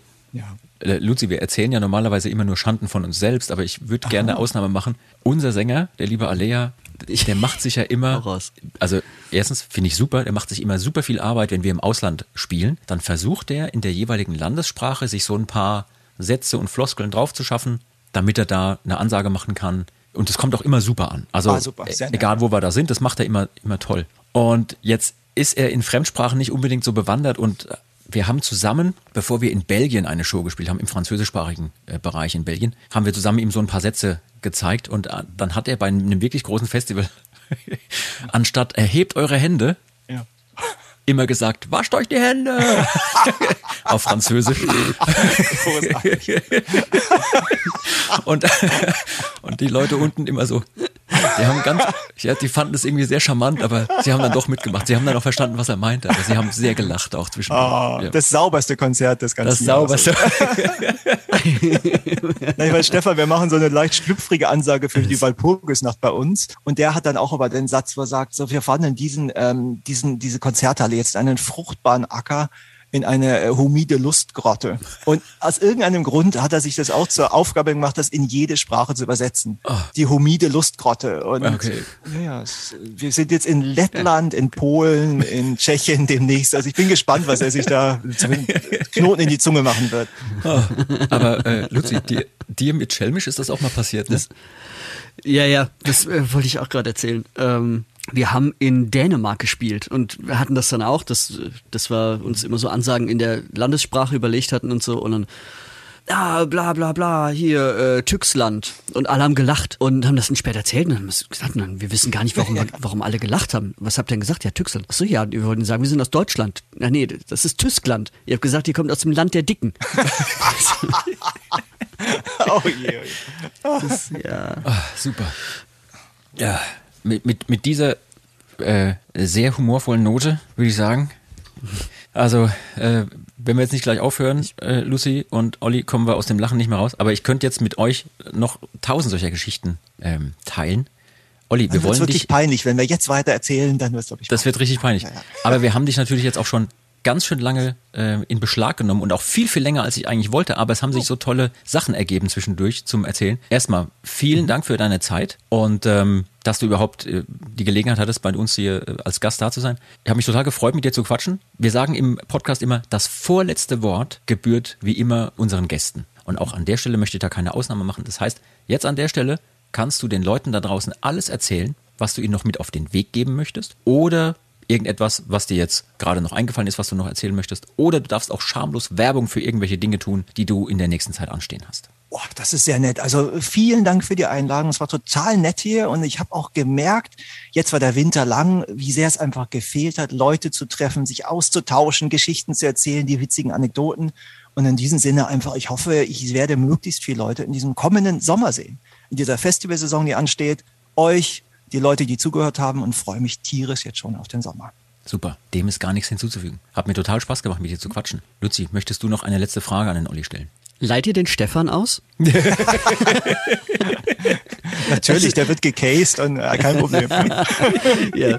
Nur für, für als Erklärung nach draußen, ähm, der Stefan ist ein unfassbar guter Drehleierspieler. Und das ist, also ich, mir klappt regelmäßig die Kinnlade runter, wenn ich den auf der Bühne zugucke, was der da abfeuert. Das Ja. ja. habe ich, glaube ich, im Podcast schon mal gesagt, dass ich so brutal neidisch bin einfach. Ne? Das also, ist- ja, Wahnsinn. Das ist leider auch, ich muss es manchmal, manchmal ehrlich zugeben, das ist so ein Übermensch, die gibt's halt manchmal. Also egal was der macht, der macht das hundertprozentig. Also der fängt jetzt an, zum Beispiel Magie, weil ihm so langweilig ist, dann zaubert der der Sachen oder Wissenschaft, der ist unglaublich gut und also Sprachen. Ja, ich habe da mal Schwedisch ein, der gab da in der Uni und spricht der Schwedisch wie fließen. Also der ist irgendwie in den Zaubertrank gefallen als Kind, glaube ich. Das sind die aller, aller schlimmsten, ja.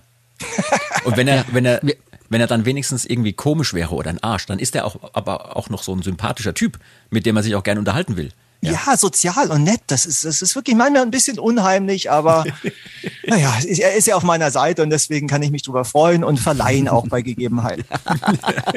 Alles klar, wir werden dann die, die Anfrage stellen.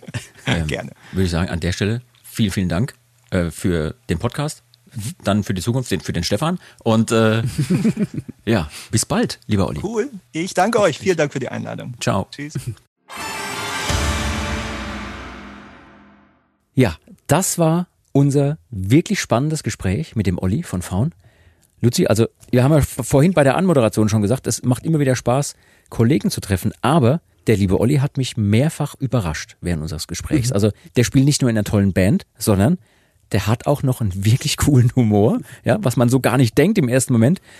Also mir hat's tierisch Spaß gemacht, mit ihm zu quatschen. Mir total auch. Ja. Weißt du, was mir ähm, jetzt erst eingefallen ist, was mir Was zu denn? spät eingefallen ist, was richtig schön gewesen wäre, wenn wir unser Tavernenspiel, wo wir an die Taverne gehen und so tun, als wären wir betrunken und Ja. da rumphilosophieren, das ähm, diesmal ein bisschen angepasst hätten und in die, sagen wir mal, Shisha-Bar zum Philosophieren gegangen wären und halt nicht mit Korkenmund, sondern einfach sehr, sehr langsam reden und dann philosophieren. Ganz langsam. Weißt du, nee, und dann. Ja, genau. Das, wenn wir so auf die Situation eingegangen, ah, sch- beim nächsten Mal. Beim nächsten Mal vielleicht. mal. Also ich habe ja schon angekündigt, wir werden dieses Jahr ganz viele großartige Gäste haben. Mir gefällt diese Art des Formats sehr, sehr gut. Und ähm, ich möchte das hier und da durchaus noch mal probieren. Also ist eine tolle Möglichkeit, erstens Kollegen zu treffen und dann auch so ein bisschen mehr in die Tiefe zu gehen. Und dann können wir beide bei unserer Moderation drumherum noch so ein bisschen drüber nachhirnen Ja. und haben dann noch so ein bisschen äh, eine Nachwirkung davon. Ich finde das So. wirklich toll. Was noch ein Vorteil ist, von, was mir aufgefallen ist, wenn wir das so machen, ähm, wir haben einen super guten Grund, uns unauffällig durch fremde Caterings durchzuschlawinern. Ja, das stimmt. Man kann sich da irgendwo in den Back Backstage-Bereichen einnisten und denen den Kaffee wegtrinken. Oder das Bier. Je nachdem, ja. Äh, übrigens, super. wenn ihr da draußen, liebe Leute, mal wieder Lust habt, euch in die diversen Backstage-Bereiche dieser Welt äh, reinzuschlawinern, dann könnte der Mittelalter-Rock-Stream bei Radio Bob genau das Richtige für euch sein. Da habt ihr zwar keine Backstage-Pässe, aber umso mehr Rockgitarren, Dudelsäcke, Schalmeien und was ihr sonst noch so braucht. Um euch unbemerkt in die Clubs dieser Welt reinzumogeln. Wir hoffen übrigens, hat euch gefallen, liebe Leute.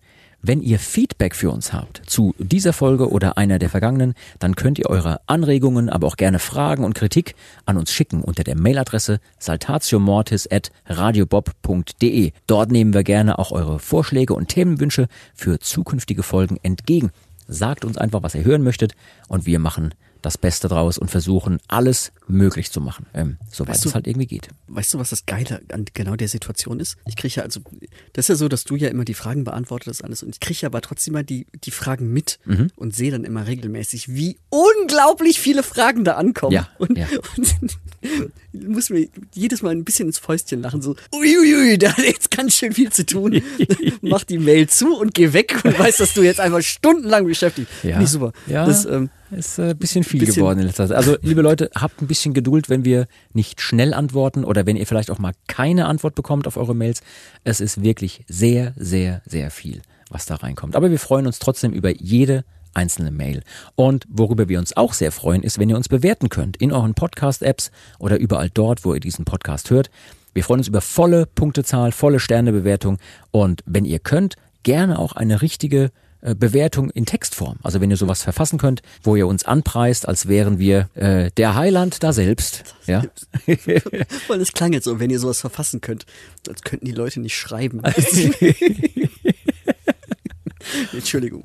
ja. Ähm, ich äh, vertraue allen Menschen da draußen, die diesen Podcast hören. Die gehören sowieso zur Speerspitze der Menschheit. Weiß ich jetzt schon. Die können auch schreiben. Also äh, sagt auch gerne mal euren Freunden Bescheid, dass es hier was Tolles zu hören gibt, dass die mal auch ein bisschen Kultur abkriegen. Das vorletzte Wort haben wir schon gehört. Das hat der Olli uns ja schon mitgegeben in unserem Gespräch. Und Luzi, da bleibt uns jetzt nur noch zu sagen, es hat uns sehr gefreut. Es war sehr schön, wie der Falk immer sagen würde. Und äh, hast du noch was zu sagen? Außer dem obligatorischen ähm, kommt am 25. März ins Palladium in Köln. Ähm, fällt mir erstmal nichts ein, nee. Mir fällt noch was ein. und zufrieden. Okay, ja, hau raus. Am kommenden Sonntag haben du und ich die nächste Saltatio Mortis Rockshow am Start. Da moderieren wir wieder um die Wette. Und ich bin jetzt schon gespannt, was du dir als Dudler der Woche ausgesucht hast. Ich habe auch ein bisschen Angst, aber seit der letzten Folge weiß ich, dir kann nichts zu schwer sein.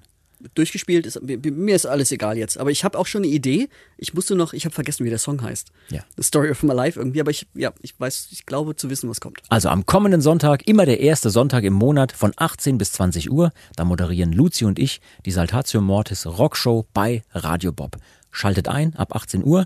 Es gibt keine Aufzeichnung. Das ist live, live, live. Wir machen das in echt.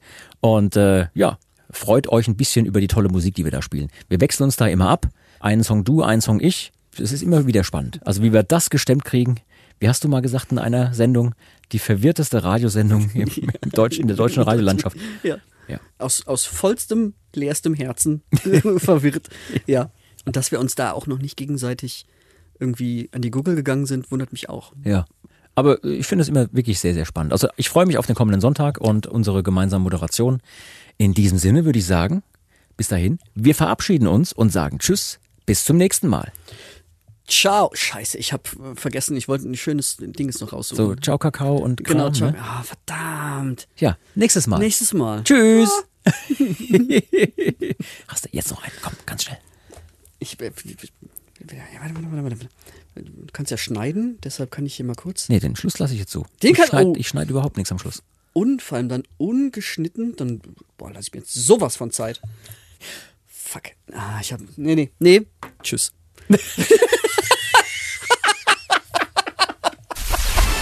Das war Med und Moshpit, der Mittelalter-Rock-Podcast mit Saltatio Mortis, ein Radiobob Original-Podcast. Mehr davon jederzeit auf radiobob.de und in der MyBob-App.